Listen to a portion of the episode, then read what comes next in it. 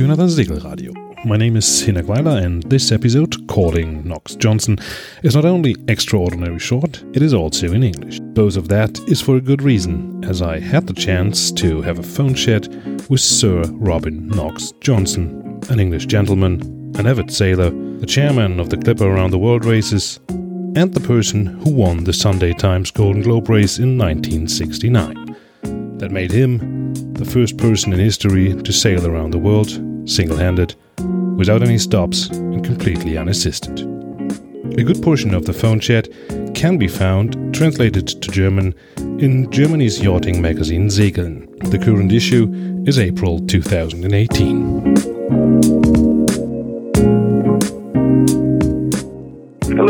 Hello. hello, Mr. Knox Jones. I, I, just found out a couple of years ago uh, you sailed uh, the Atlantic in an Open 60. And uh, I think that's tech wise probably a world apart from what was your first long cruise. I think that was from uh, India to England in the mid 60s. Um, yeah, correct. I mean, even even if you think about trying to be minimalistic, it must have been totally different. Do you do you sometimes miss that simplicity back then? I think I do because um, you know we we didn't have good communications in those days. Sponsorship was almost impossible to get, so you, you didn't have a duty to a sponsor. And the, the world was simpler in some ways. You know, we didn't have weather forecasts. There were no satellites, so it was a different world. And in some ways, it was an easier one. These days, if you want to build an Open 60, you've got to have a sponsor. Yeah. Uh, that means you've got a responsibility for them. You've got to put, keep putting the stories out. Um, you're spending as much time doing that as you are sailing the boat. I like to spend my time sailing the boat. So you you say that's that is probably what you call your, your passion, just sailing the boat uh, from yep. from A to B.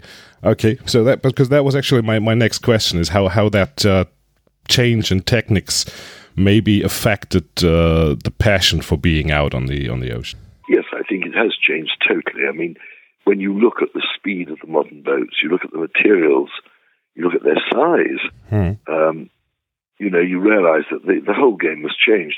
It's almost like comparing um, Blériot or the Wright brothers with Concorde. Hmm. So much has changed.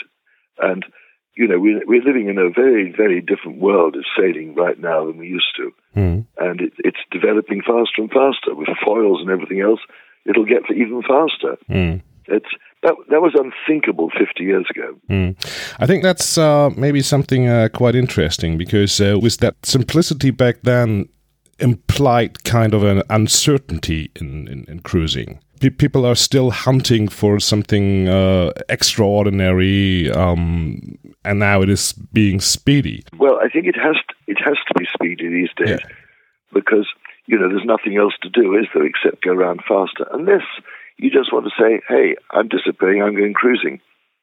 But if you're going in for the, the round the world races, you, you've got to be speedy or you're not racing. Speaking about round the world races, you, you are uh, an avid sailor that did a couple of round the world races. One of that, the uh, Gold Globe race uh, from 68. Yeah. There is a revival of that event coming up this year.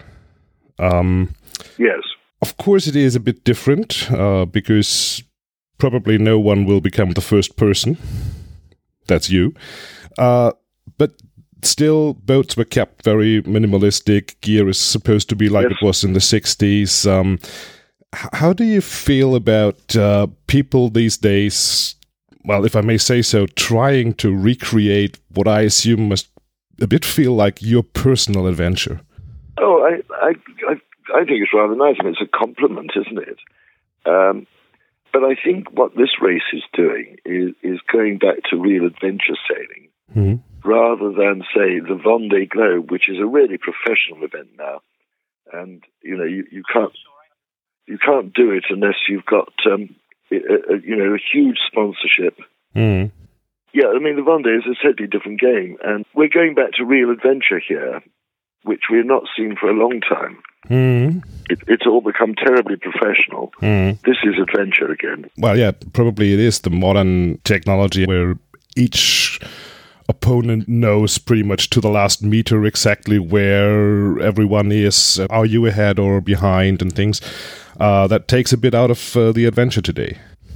Well, in a way, it doesn't because I think when you know where your competition is, I mean, you're racing, so you do want to know where your competition is, and there's sort of excitement about however often you get the updates on their positions. So say it's every six hours or every 12 hours. Mm. You look forward to that time, see, how am I doing against them? Am mm. I going faster? Am I going slower? What wind are they getting where they are? You know, I'm talking about ocean racing now. So it, it's a different sort of excitement, if you see what I mean. Mm. Maybe coming or, sticking to, to the, the Golden Globe topic a bit. Um, there is a movie in the cinemas uh, coming up uh, these days. Uh, I, I, assume you have already watched it. Yes, I have. Uh, when I look at that uh, and uh, some other sources I, I, I found, um, the movie is about the history of or the story of Donald Crowhurst and. I, I often have the feeling that history paints him kind of someone to be quite driven only by the prize money. And um, as far as I know, you never met him, right? No, I didn't meet him. Yeah. You're quite right. Yeah. Uh, so, so I don't think it's very, very useful to discuss his motivations here. But what I found a bit hard to believe is back then that that somebody embarks this kind of journey just for the money. I think it was more than money, you know. Yeah. Uh, I think he his business wasn't doing very well. Yeah. He, he needed to do something to revitalize it. He felt with a family to support, he, he needed to do something so he could do it properly. And so he was looking to do it. The money, yes, that would help his business, but also the fame that he would get mm-hmm. would, would help him with his business. Now, mm. I think those were his motivations. Mm. And I think the tragedy was, you know, he starts up with this great idea he's going to do this, wonderful enthusiasm. And then, of course, the realities of what he's trying to do begin to uh, materialize. You know, the boat isn't really ready; yeah. it's not strong enough, yeah. and he, he sort of almost slept, sleep, slept, walked into a, a yeah. into a, a, situation he wasn't thinking about. Uh, what I find very interesting is that when when looking back at that race, it's uh, sort of like it's always just him. You know, that's that's where I was uh, going to head. Um, was was money for for the other participants uh, not a not an issue? No, you see, the money was only thought of later. Yeah. The original idea was that we would all start at the same time, and the Sunday Times decided it would be the 31st of October. Well, that was useless for those of us in small boats because we'd be getting to Cape Horn in the autumn in the southern hemisphere. That's dangerous. Mm. So those of us with small boats said, "Oh well, we're not interested in your thing. We're going to go when we're ready." Mm. Which is why three three of us set out in the first two weeks of June. Realizing that, the newspaper said, "Okay, you can go any time you like between the first of June and the thirty first of October," because mm. they didn't want to lose us as entrants. Hmm. And you know, we. I don't know about the other two, but they then decided, okay, there'll be a trophy for the first, but because you're leaving at different times, there'll be money for the fastest. Mm. Now, money, the money came later. The trophy was the original. So it was really the passion that was more the, the driving thing, the, to be be out it, there. It, it, was it the will to be yeah, the, the fastest, my, my the first? Case, yes. Yeah. So it was. Mm, sorry. I was Sorry, like, was it, was it was it the will to be the first on the list to to to do the solemn circumvention? Yeah, that was certainly my motivation. I mean, I never, I never thought I'd be the fastest. Okay, because so it, it you, yeah, I didn't have a fast boat. Yeah, it, it, was not the not the biggest one in the fleet, as uh, from what I found out. Uh, no, it wasn't. But but uh, that was Suhaili. You you still have that uh, boat, right? Yes, I do. Yep. And and I just learned you restored it, uh, so it's uh, still sailing on the Solent. Yep, most certainly. That's lovely. How, how old is she now? Ah, when did we lay the keel? 1963. So she's 55 years old. So that's that's quite a long long life for a boat. Oh, lovely that. um, talking again about the movie. Um, sailing movies do not have, if I may say so, the best uh, reputation when it comes to authenticity or realism. Um, on the other hand, there are not many sailors uh, in the world that really, well, knew how sailing was back then, what were your thoughts when you saw the scenes from from from out there that are supposed to be fifty years ago? Um, you know something? I I think the most impressive thing was they didn't over dramatize the story.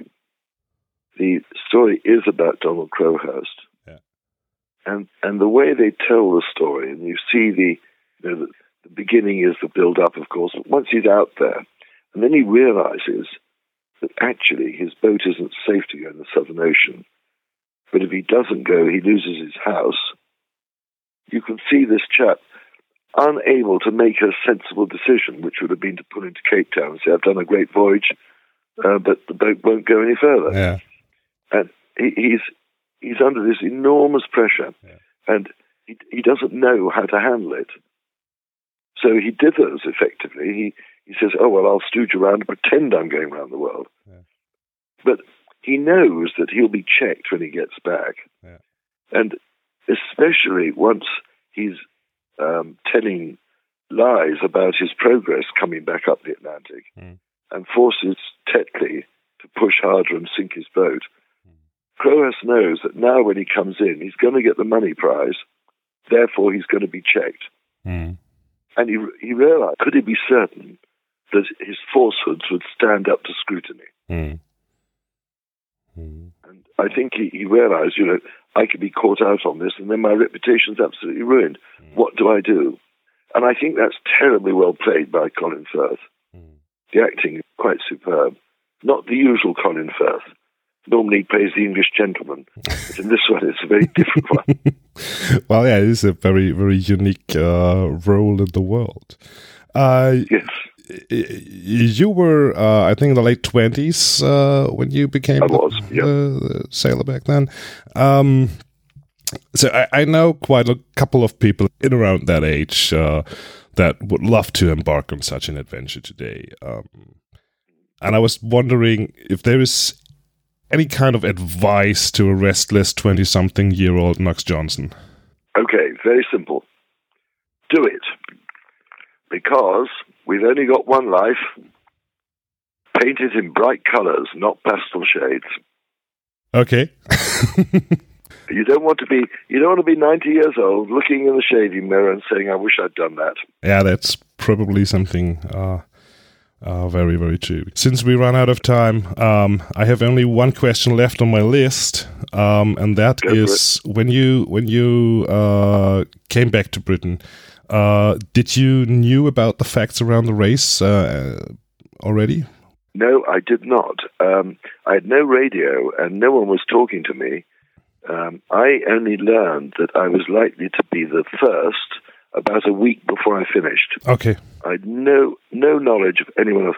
I didn't even know about Crowhurst and Tetley Okay. until I met a journalist off New Zealand. Okay. So I knew nothing about the race at all. I was just pushing hard. I knew the Frenchman would be chasing me. He was a good sailor, Yeah. and I thought I've got to I've got to go hard because I must keep in front of him. Well, but he he, But he just decided to abandon. Well, that's right. But I mean, he didn't know it. He didn't know, and I didn't know Okay. that I was nearly three three weeks ahead at Cape Horn. Okay. We only found out afterwards. Okay, that's lovely. Are, are, did you become friends afterwards? Good. Yes, we did. We used to swap letters. Yeah. That's lovely. Yes, we did. We met a couple of times, and we were very amicable. Yeah. I don't know how how your time is. I'm afraid uh, we we have the 15 minutes. The, the lady looking after me, and she's saying, "One more question." One more question. actually, actually, I, I was running so fast. I'm I'm through with my list. So I'm uh my my last question is, how are you today? Because that's the most important question that I didn't ask it in the beginning. Um, well, I'm looking forward to getting some sailing this summer. I'm obviously get, looking after the Clipper race, but once that finishes, Yeah. I th- think I might sail up to Greenland. Greenland. Oh, that's a nice, a nice idea. So, so since you do the the uh, clipper races, uh, there's probably not much time for for for sailing left, right? No, that's correct, but once the race finishes, I can go and take a holiday. And Yeah. My idea of a holiday is to go sailing. Great, Mr. Nice Johnston. Thank you very much for your time. Nice talking to you. It's been my pleasure. Thank you very much. Goodbye. Bye. Thanks. Bye.